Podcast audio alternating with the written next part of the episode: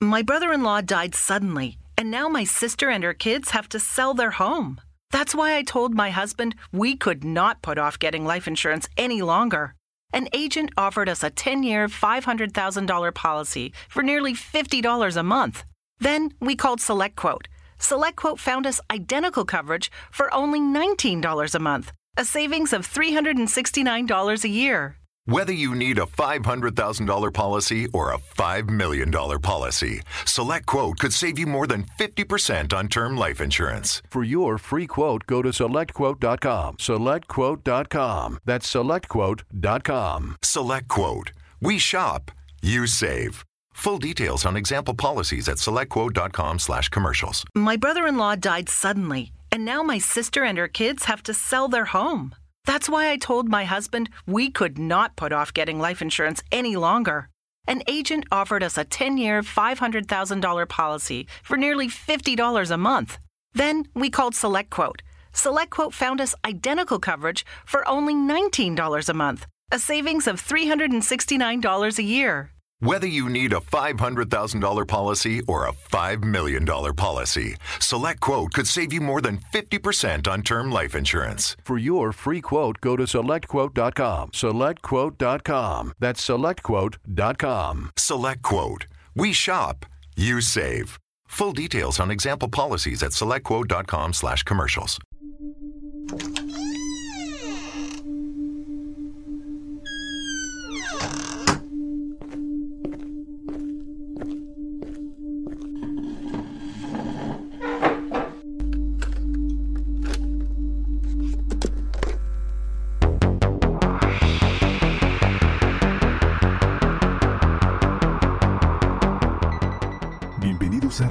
Para no dormir, las historias más oscuras toman vida. Comenzamos.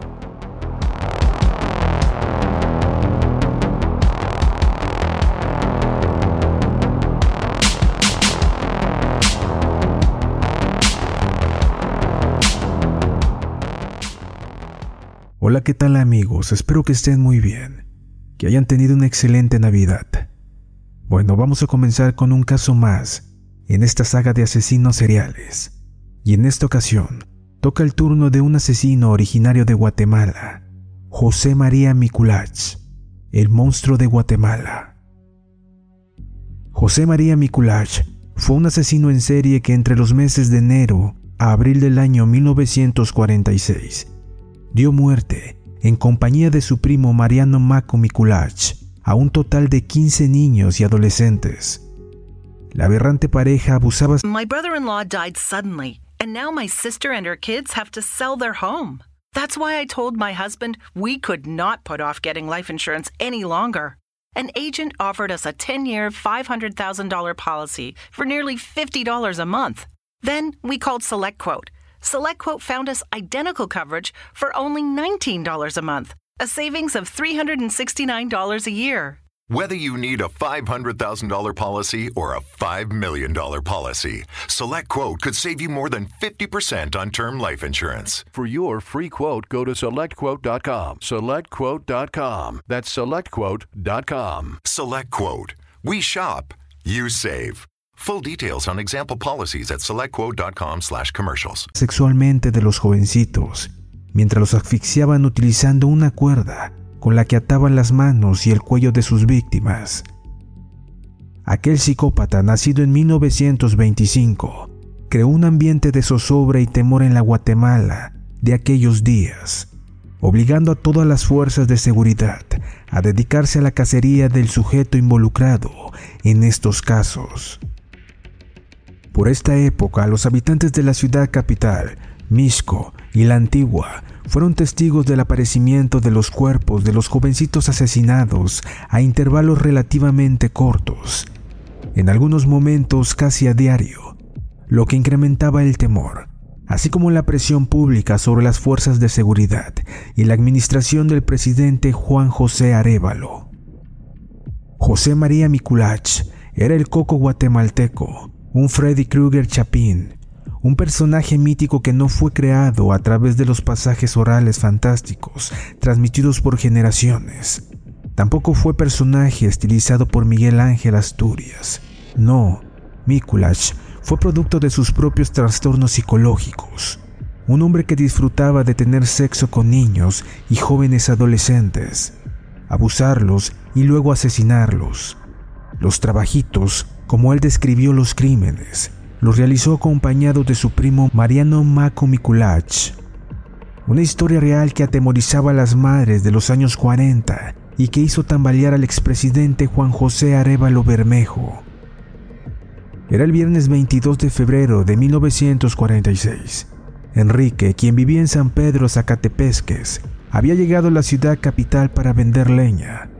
Mientras caminaba por la finca El Naranjo, junto a sus dos mulas, Enrique no se imaginaba que ese día conocería el final de su vida a manos de los primos Mikulach y se convertiría en una víctima más de un listado de más de 15 menores que fueron ultrajados por los violadores. El joven vendedor vestía una camiseta hecha de manta color rosa, un saco celeste y un sombrero de palma. Al día siguiente, el sábado 23 de febrero, se encontró el cadáver de Enrique. No tenía puesto el pantalón. Lo encontraron hincado sobre la arena con la frente pegada a la peña de oriente a poniente, con ambos brazos bien amarrados al cuerpo, con varias vueltas dadas con un cable, otro al cuello bien ceñido, colgado del árbol, según relata el expediente del juzgado cuarto de primera instancia penal, transcrito por la Asociación para el Fomento de los Estudios Históricos de Centroamérica. De puerta en puerta, de boca en boca, el asesinato de Enrique causó conmoción en una sociedad que apenas comenzaba a poblar la capital. Tres meses después, las autoridades capturaron a José María y él confesó los crímenes e indicó dónde estaban algunos cuerpos. Y así lo cuenta el archivo que resalta la frescura e impavidez del asesino para relatar lo sucedido en presencia de los restos de las víctimas. José María era un joven jornalero de 21 años, migrante de Paxixia, Chimaltenango, junto a su primo Mariano Macu, se convirtió en el primer asesino serial de Guatemala y disfrutó confesando sus delitos. Su estatura de unos 50 metros no le impidió tener la fuerza suficiente para tomar a los menores, ahorcarlos y violarlos. Un pequeño hombre, pero un gran monstruo. Según el criminalista Ricardo Mendoza, el modus operandi regular de los primos Mikuláš era encontrar a los menores cerca de barrancos, los convencían de acompañarlos para mostrarles conejos y cuando los niños se agachaban, los dominaban con fuerza, los ahorcaban con lazos o cables, les quitaban el pantalón y los violaban. Su satisfacción llegaba cuando al ahorcar a los menores, sus esfínteres se cerraban y así se permitía más placer para llegar al orgasmo y eyacular. Todas las víctimas que se dividen entre muertos y sobrevivientes son hombres, durante la declaración del asesinato de Guillermo Rolando Castillo, Mikuláš afirmó que le gustan los patojos porque no había probado una mujer. El sadismo de Mikuláš se retrata en sus confesiones con expresiones muy claras y honestas sobre los crímenes. Al resaltar el juzgado la impavidez del acusado, se demuestra que el asesino no mostraba ningún arrepentimiento por sus acciones. Relataba las violaciones como si se tratara de la cotidianidad de cualquier persona. Además, en las descripciones de los asesinatos, Mikuláš hace notar que para ellos era una tarea que apreciaban como normal. Cometían el delito y continuaban con su día. A veces seguían su camino, otras se iban de fiesta. Era su rutina. Mucho se habló del papel que habría jugado el presidente Arevalo en todo esto, pero lo que fue evidente es que para juzgar al asesino y a su primo se promulgó una legislación especial que abreviaba los procedimientos. Se trata del decreto 235 del Congreso de la República, bautizado popularmente como la Ley Mikuláš. La parte considerativa de la Ley Mikuláš señalaba, considerando que existen hechos delictuosos cuya comisión por su naturaleza causa justificada alarma en la sociedad y que exigen un procedimiento rápido para que la ley sea aplicada sin más demora que la estrictamente necesaria para la comprobación de los hechos y el ejercicio del derecho de defensa de los enjuiciados a fin de restablecer la tranquilidad social. Bajo la llamada ley Mikuláš, los acusados que habían sido capturados el 26 y el 27 de abril de 1946 recibieron su sentencia el día 18 de junio del mismo año, José María Mikulash Bux fue condenado a la pena capital y su primo Mariano Mako Mikulash a 30 años de cárcel. Tras pasar todas las instancias legales, José Mikulash enfrentó al pelotón de fusilamiento el 18 de julio de 1946. La ejecución fue pública y a ella asistió una multitud que se dio cita frente a la pared exterior del cementerio general, donde Mikulash bebió sus dos últimos octavos y recibió asistencia espiritual. José fue capturado el 26 de abril de 1946, tres meses después del primer hallazgo de sus crímenes, el cadáver de Enrique. La aprehensión se logró gracias al retrato hablado de una anciana que lo identificó cerca de un barranco en compañía de un niño el día anterior. El pequeño violador confesó las violaciones y los asesinatos, aunque trató de inculpar mayormente a su primo Mariano, incluso al saber que el juzgado había determinado que él enfrentaría la pena capital y Mariano 30 años de prisión. Trató de vincularlo con la muerte de una anciana a quien llamaban la viejita del cigarro. Antes de que Mikulash fuera sentenciado, la Sociedad de Antigua Guatemala se organizó para enviarle una carta de Arevalo para presionarlo a que se decretara la pena capital contra el acusado.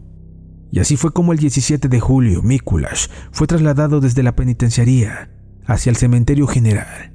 Su última caminata fue por la decimonovena calle de la zona 1, custodiado por los guardias y acompañado por la gente que fue espectadora del final del asesino.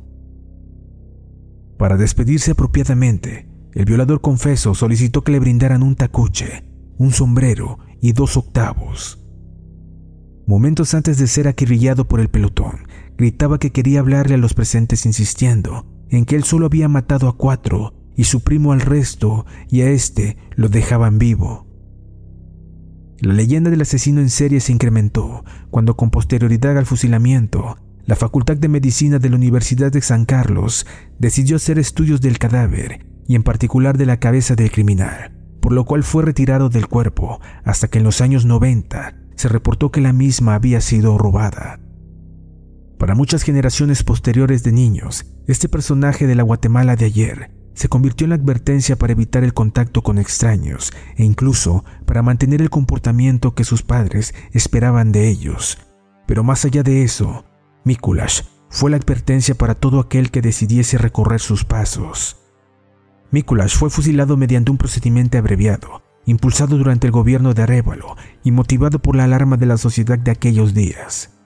En el año 1946, la sociedad guatemalteca le envió un mensaje claro a todo aquel criminal que amenazara la tranquilidad del país y la seguridad de sus ciudadanos, especialmente los niños y adolescentes. El juicio y fusilamiento de Mikulash, así como todas las acciones llevadas a cabo para lograrlo, se constituyeron en una verdadera advertencia de lo que pasaría a todo aquel que siguiera los pasos del tristemente famoso asesino. Así la historia de Mikulash sigue presente en las memorias del cementerio general. La macabra actuación de este personaje histórico del país aún funciona como advertencia para los niños que se atreven a hacer travesuras. Porque, si te portas mal, Mikulash viene por ti. Espero les haya gustado el programa de hoy, y si fue así, síguenos para más capítulos. También recordar que nos sigas a través de Instagram, la habitación Warren. Bueno, que tengan una excelente tarde o noche y hasta pronto.